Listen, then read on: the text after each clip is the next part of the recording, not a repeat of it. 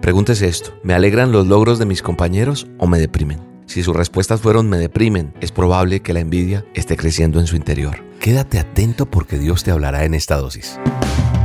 La dosis diaria con William Arana. Para que juntos comencemos a vivir. Un antropólogo propuso un juego a los niños de una tribu en África. Puso una canasta llena de frutas cerca de un árbol y le dijo a los niños que aquel que llegara primero ganaría todas las frutas. Los niños miraban y se saboreaban. ¿Cuál podría ganarse eso? Porque sabían quién era más fuerte para competir, en este caso para correr. Sin embargo, todos se prepararon para salir de la meta propuesta por este antropólogo. Marcó una raya con una piedra en el piso lleno de tierra. Cuando dio la señal para que corrieran, todos los niños se tomaron de las manos y corrieron juntos. Después se sentaron juntos a disfrutar del premio, ya que juntos corrieron al mismo ritmo y pasaron la meta al mismo tiempo.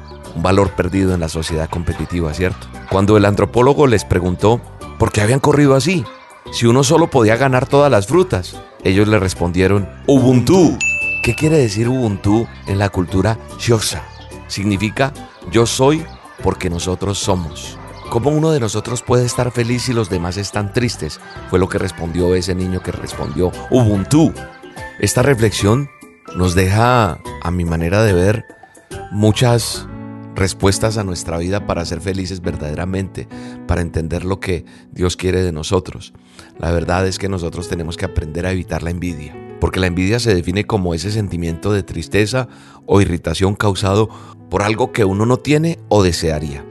La envidia hace que yo compita, la envidia hace que solo yo gane, la envidia hace que yo no comparta, la envidia hace que yo no piense en los demás.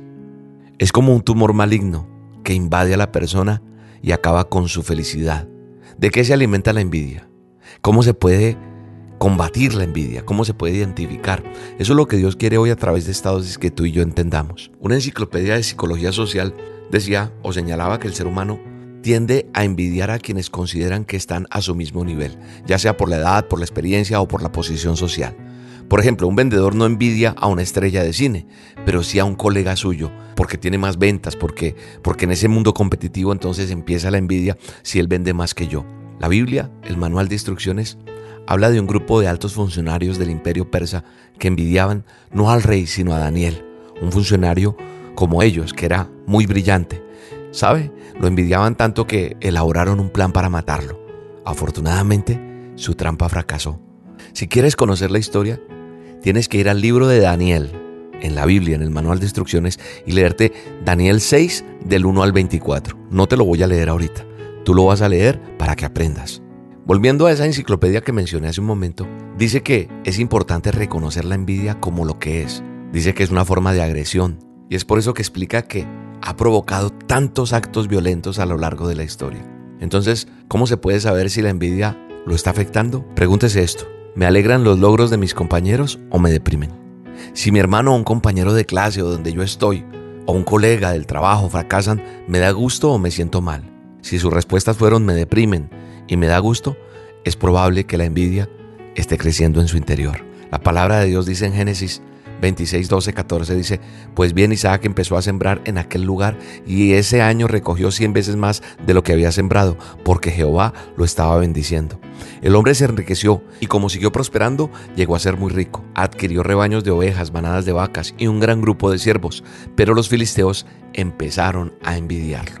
La envidia puede arruinar la capacidad de la persona para disfrutar de las cosas buenas de la vida. La envidia hace que nosotros dejemos de ser agradecidos por los dones que Dios nos ha dado. La envidia se combate, ¿sabes cómo? Con humildad, con modestia, con esas virtudes que nos permiten valorar las habilidades y cualidades de los demás. En vez de obrar por egoísmo, que hoy sea nuestra meta, que nosotros seamos de las personas que consideremos humildemente que los otros pueden ser superiores. No nos hagamos egocéntricos, no.